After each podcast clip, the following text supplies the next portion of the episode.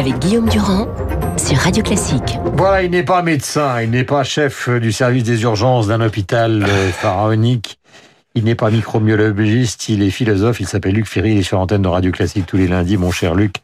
Euh, C'est l'observateur qui nous répond ce matin. Comment se fait-il qu'en France, la situation se dégrade plus qu'ailleurs? Sur quel plan? Parce sur que c'est sécuritaire ou 17 sanitaire Non, non, 17% Ouais. de cas positifs en Ile-de-France, vient de dire Aurélien Rousseau. Écoutez, je suis désolé parce que c'est à chaque fois, là, vous m'incitez à dire du, du mal de, nos malheureux dirigeants qui n'y peuvent, malheureusement plus rien. Bon, le- les chiffres sont terribles la comparaison avec l'Allemagne. 9000 morts en Allemagne, 33 000 en France, 82 millions d'Allemands, 67 millions de Français. Donc on a raté quelque chose. On a raté les masques. Bon, on s'en souvient. On a raté les tests et on les, on les rate encore aujourd'hui. En tout cas, jusqu'à il y a très peu, on avait les résultats des tests euh, trop tard. Donc euh, quelquefois, à Paris, c'était une semaine après. Ça n'a plus aucun sens. Bon, et donc on a raté le message aux jeunes pendant cet été. C'est ça qu'on paye aujourd'hui très largement. hein. Moi, j'ai j'ai deux filles qui sont qui sont dans dans dans dans ce cas de figure, bah, parce que les jeunes n'ont pas compris le message cet été que euh, ils pouvaient infecter leurs euh, leurs parents ou leurs grands-parents. Et, et voilà. Alors, je, je leur en veux pas d'ailleurs parce que c'est c'est pas.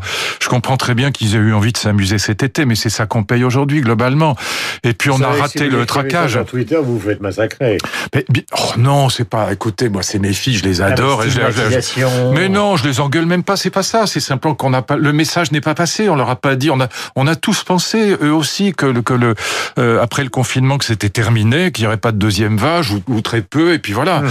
Donc c'est ça qu'on paye aujourd'hui. C'est à ce 80 qu'Axel Kahn ce qu'on paye aujourd'hui. à Raoult et aux autres. Il dit qu'un certain nombre de, de médecins ont été beaucoup trop optimistes C'est pas le sujet. Le sujet, et c'est que que donc euh, oui. finalement la garde a été baissée. C'est pas c'est pas ça, c'est pas Raoult ou tel autre, c'est le fait que les médecins n'ont pas été d'accord entre eux. Je reçois toute la journée des messages d'amis médecins de très haut niveau qui disent mais attendez, le taux de mortalité est absolument ep- epsilonesque, on a 30 morts par jour, on en avait jusqu'à 1600 ou 1700 au mois de mars, donc on, on, on dit n'importe quoi aujourd'hui et la seule raison pour laquelle on va reconfiner, c'est que l'hôpital n'est pas n'est pas en état de de recevoir les gens. C'est ça le problème, c'est pas parce que il y a une mortalité très élevée, mais c'est parce que l'hôpital n'est pas en état. C'est ça la vérité. Enfin, en tout cas, c'est ce qu'ils disent.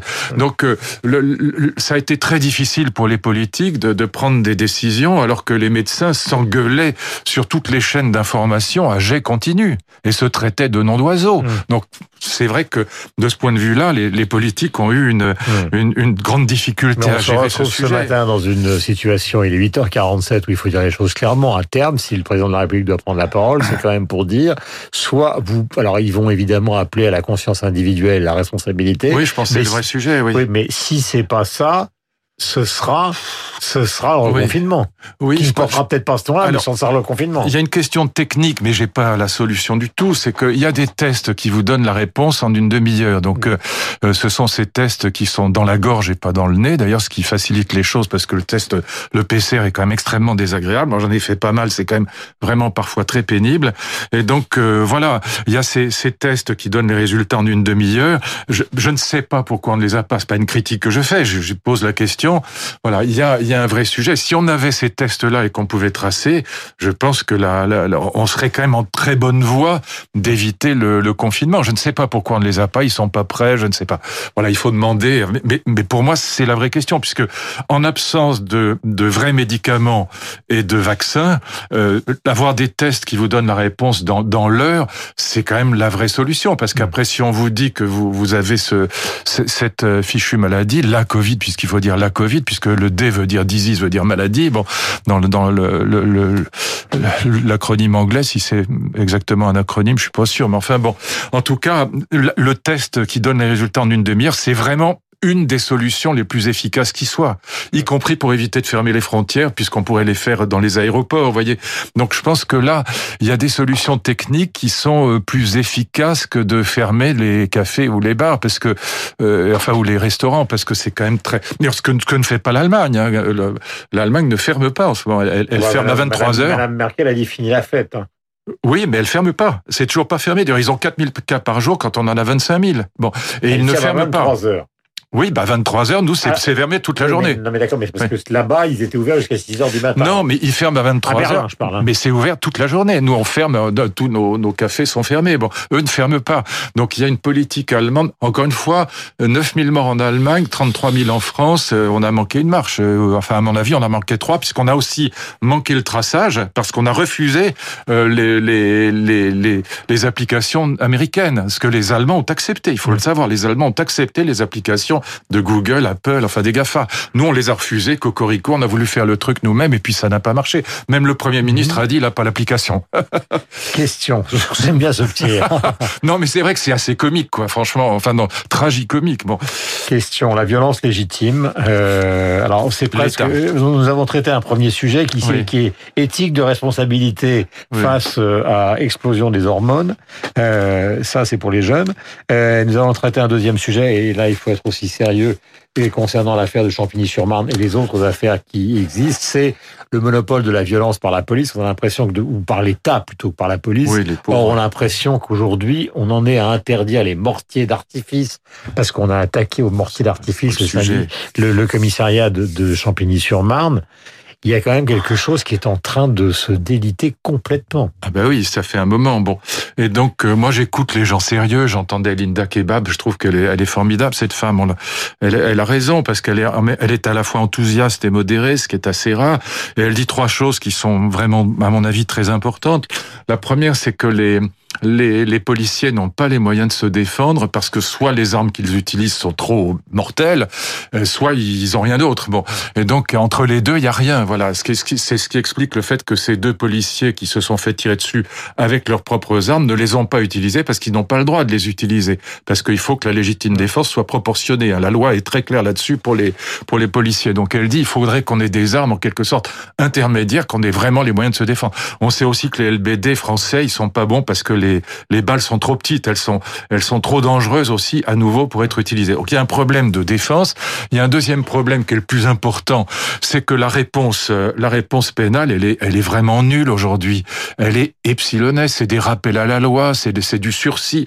Moi ma fille s'est fait agresser dans la rue, elle s'est fait tabasser dans la rue pour rien, simplement parce qu'elle était sur une piste de vélo et qu'il y a un type qui était bourré qui qui l'a fait tomber puis qui l'a tabassé après. Le mec il a pris un mois de sursis. c'est une plaisanterie, c'est invraisemblable, c'est scandaleux. Bon, et puis on- quand Darmanin dit euh, les petites caïds ne nous font pas peur, ben c'est pas vrai. Il terrorise les populations dans les cités, c'est complètement faux. Il terrorise tout le monde. Quand il dit et puis quand quand Marlène Schiappa propose que euh, on, on- C'est dans le Figaro de ce matin. oui, des, des, des travaux euh, payés pour les, les petits choufs. Mais enfin, c'est, pardon, excusez-moi, mais euh, voilà, je ne veux pas être désagréable, mais c'est s'ils gagnent 500, 600 euros par jour, euh, en tout cas des centaines d'euros dans la journée à surveiller les flics pendant, pendant les, euh, les que les types, les autres sont en train de dealer, euh, si vous les payez quelques dizaines d'euros pour aller vider des ordures, je suis pas sûr que ça marche. Je voudrais qu'on écoute Jean Castex qui était chez nos confrères de France Info sur le sujet que vous évoquiez il y a quelques instants. Nous sommes en direct, le voici. Et puis, sont arrivées les vacances, euh, les Français ont collectivement considéré que euh, c'était fini, que c'était derrière nous. Je n'ai cessé tout l'été d'appeler à la vigilance. Et ils ont euh, considéré un peu trop vite, malgré les, les discours que nous tenions sur le fait qu'il faut vivre avec le virus, que ce virus avait disparu. Mais malheureusement, il était caché, mais il était toujours là. Voilà, Jean Castex sur le virus, Jean Castex sur Champigny-sur-Marne. c'est l'État et la République qui sont pris pour cible. Je pense que dans ce qui se passe à Champigny ou ailleurs, il y a le fait qu'on dérange tous ces trafics par les moyens que nous employons. Cela ne leur plaît pas. Ils peuvent réagir tant qu'ils veulent. Ils auront affaire à nous. Nous serons intraitables. Voilà des mots. Oui, oui, c'est toujours des mots. C'est magnifique. Mais euh, d'abord, le message auprès des jeunes n'est pas passé parce qu'en effet, euh, tout le monde a pensé que c'était terminé euh, au mois de juin. Donc, euh, on a- on a déconfiné. On a raté le déconfinement, en vérité. Alors, peut-être qu'on est tous responsables. Enfin, Selkan bon. tout à l'heure. Moi, je suis pas, je suis pas président de la Bon, République. hein, pas sur la question de Bah, la sur la question, moi, je pense que la réponse pénale, elle est absolument cruciale. Euh, Si si, vous si les- vu que le nouveau ministre, le garde des Sceaux, il n'y a aucun syndicat de magistrats qui veut le rencontrer. On est dans une situation de blocage total concernant ah, mais parce que l'affaire, la, la, période Castaner a été absolument terrible. Hein. Linda Kebab le dit très bien. C'est il y a ce moment où le où le, le, le ministre de l'Intérieur a pris la s'est mis euh, en, en, vérité à attaquer les policiers. Euh, bon, euh, et donc les policiers, souvenez-vous, quand ils ont jeté leurs menottes par terre, leurs insignes par terre. Bon, et donc il y avait une bisbille entre et puis la bisbille entre le ministre de l'Intérieur aujourd'hui, qui à mon avis sur l'ensauvagement a raison, Darmanin a raison là-dessus, et puis le, le, ministre de la Justice, comme l'a dit euh, cette policière, eh ben ça, ça, ça déstabilise complètement la profession.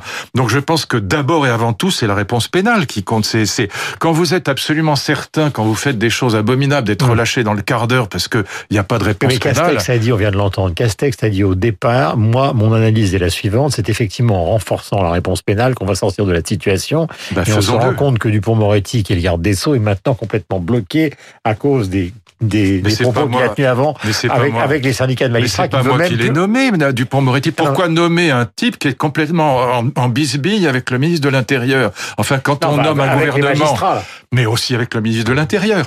Vous voyez, vous avez bien vu le débat sur l'ensauvagement. Comment peut-on, ah, c'est là que les amateurs sont des amateurs, comment peut-on sur deux postes aussi cruciaux nommer un ministre de l'Intérieur, un ministre de la Justice qui sont sur des planètes complètement opposées? Il y en a un qui vient de la gauche de la gauche et l'autre qui vient de la droite euh, des LR. Darmanin, il vient de chez Sarkozy. Bah, c'est hallucinant. Comment voulez-vous que ça marche? Et donc, comme le dit d'ailleurs cette policière, Linda Kebab, elle dit, mais écoutez, nous, on est complètement déstabilisés parce que la polémique entre le ministre de l'Intérieur et le ministre de la Justice, bah, sur le terrain, ça fait des dégâts. Ils savent plus où aller. Luc Ferry était l'invité de la matinale de Radio Classique comme tous les lundis. Il n'est pas l'invité de la matinale puisque tous les lundis, c'est sa matinale.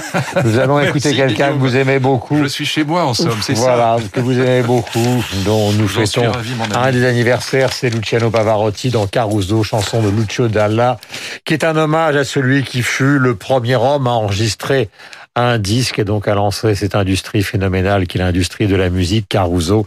Voici Pavarotti. Guido il mare luce e tira forte il vento su una vecchia terrazza davanti al golfo di Sorrento. Un uomo abbraccia una ragazza dopo che aveva pianto. Poi si schiarisce la voce e ricomincia il canto. Te voglio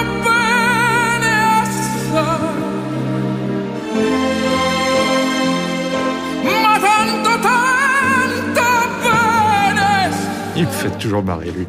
Voilà, le drame, c'est que Luc Ferry est en train de chanter Caruso dans le studio, ce qui est une véritable catastrophe. Mais il fut d'un bon guitariste, voire même un léger violoncelliste il y a des années et des années. 8h56, bonne journée, Luc Ferry. Nous avons Merci rendez-vous Guillaume, à bientôt. avec Lucille Bréau, pile euh, à 9h pour le journal. Il est 8h57. En attendant, soupçon de publicité, la météo, et nous aurons le droit, évidemment, avec Lucille, à toutes les nouvelles informations, mais également à la bourse.